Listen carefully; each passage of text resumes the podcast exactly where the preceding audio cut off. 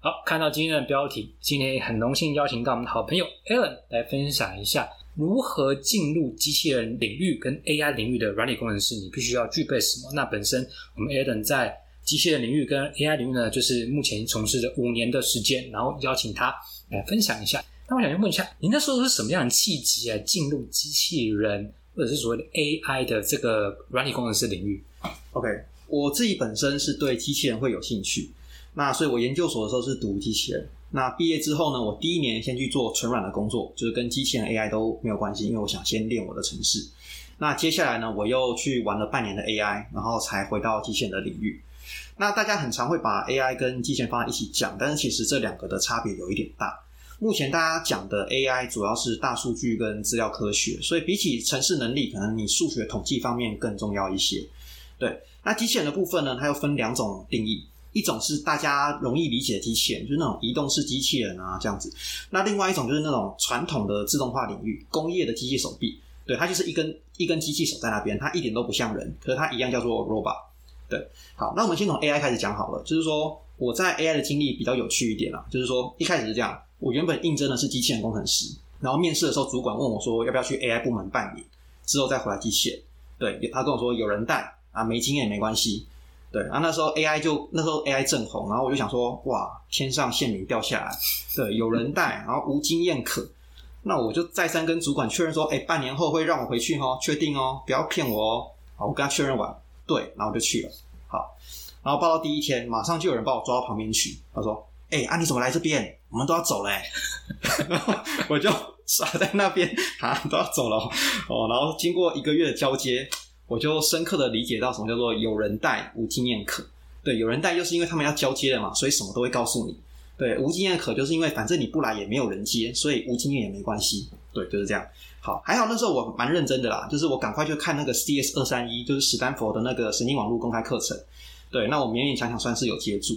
对，那讲是讲交接，但其实也没什么东西，因为后来我们是重重重新起真假的，对，好，对啊，那所以反正做一做就半年时间很快就到了，对，那我们在实验室都做的蛮开心的，就辨识率九十九趴，我那时候做人脸辨识，对，那我想说哦，我这样可以光荣毕业这样，结果那时候一拿出去一测，对，剩下六十趴，嗯，对，这是实际环境跟实验室的差别。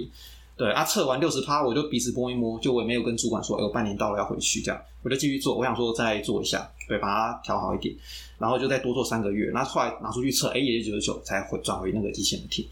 对，所以说 AI 这边其实软体工程工作相关分几块，第一块最高阶的就是那种真正研发演算法的，这种薪水最高，因为它条件最严苛。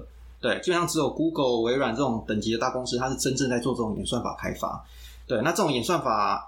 的研发，你基本上你看他们的论文就知道，就是 MIT、Stanford 这种等级的，所以一般小公司请不起来。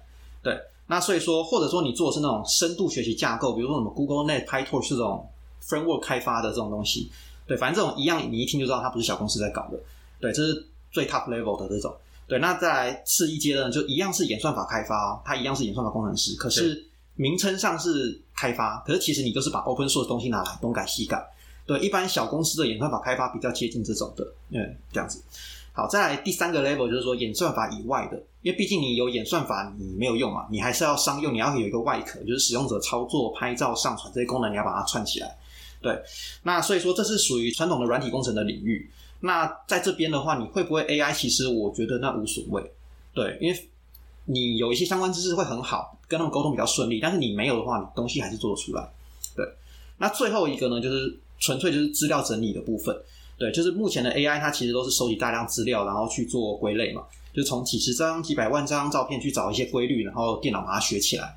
对，所以比如说我们做人脸辨识好，哎，就拍几张照片，对，然后我们就拍威廉几张，然后跟电脑说，哎，这个灵长类动物叫做威廉，嗯，对，然后呢对着我拍几张照，拍几张跟电脑说，哎，这叫 Allen，嗯，对，对，好，那你拍完的照片上面有没有写名字？没有，对，没写，所以这时候就是有人要去帮他做标签。那基本上这就是攻读生等级的任务，就是你只要有眼睛有手，你就可以做。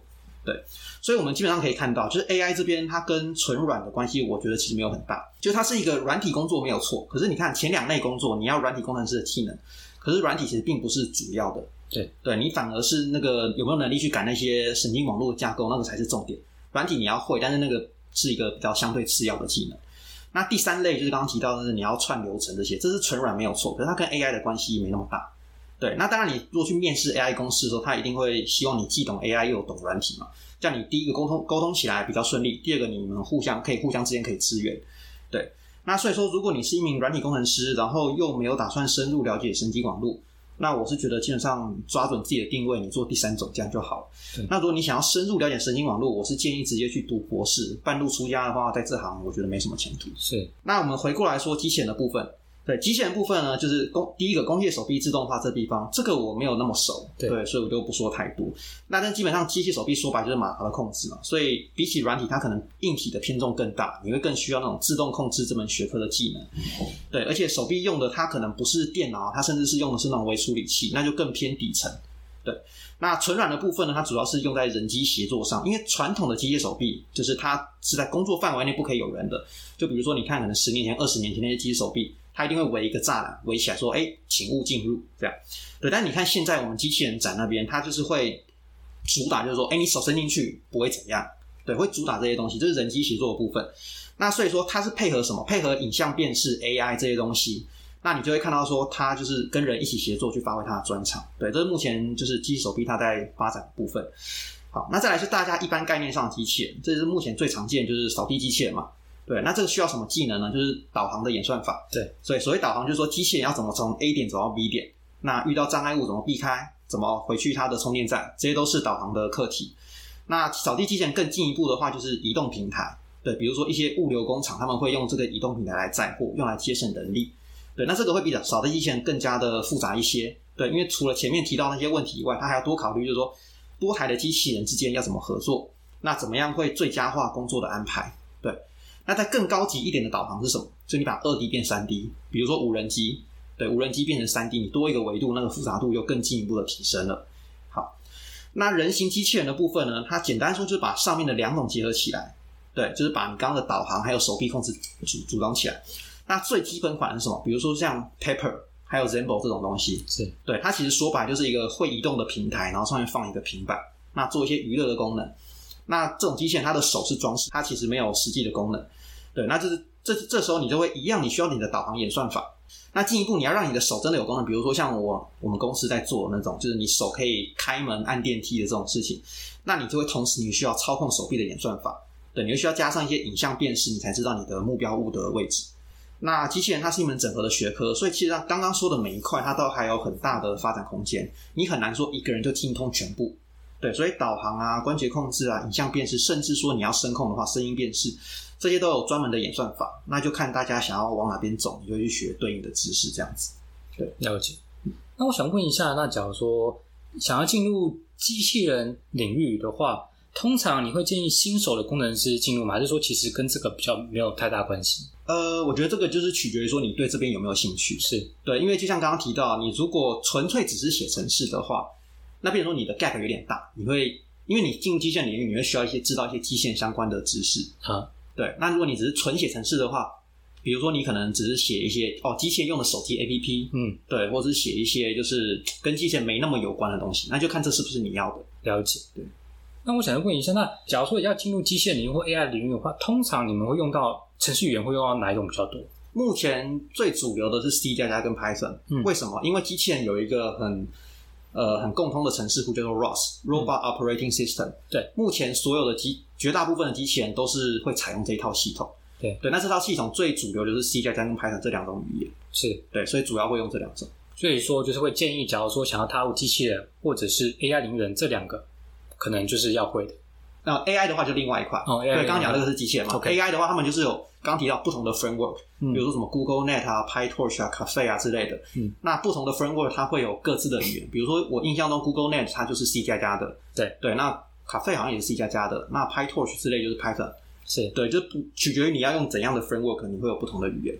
对，但是以因为像刚刚提到 AI 它是一个资料科学，那资料科学的部分，它目前 Python 是一个比较活跃的语言，是对，所以你可能也会从 Python 入手。了解。对，那我想问一下，就是在职缺里面，你觉得目前的职压或职缺来讲多吗？相对于其他的软体工程师，比方说是写前端、后端、写网页或者写 App 的话。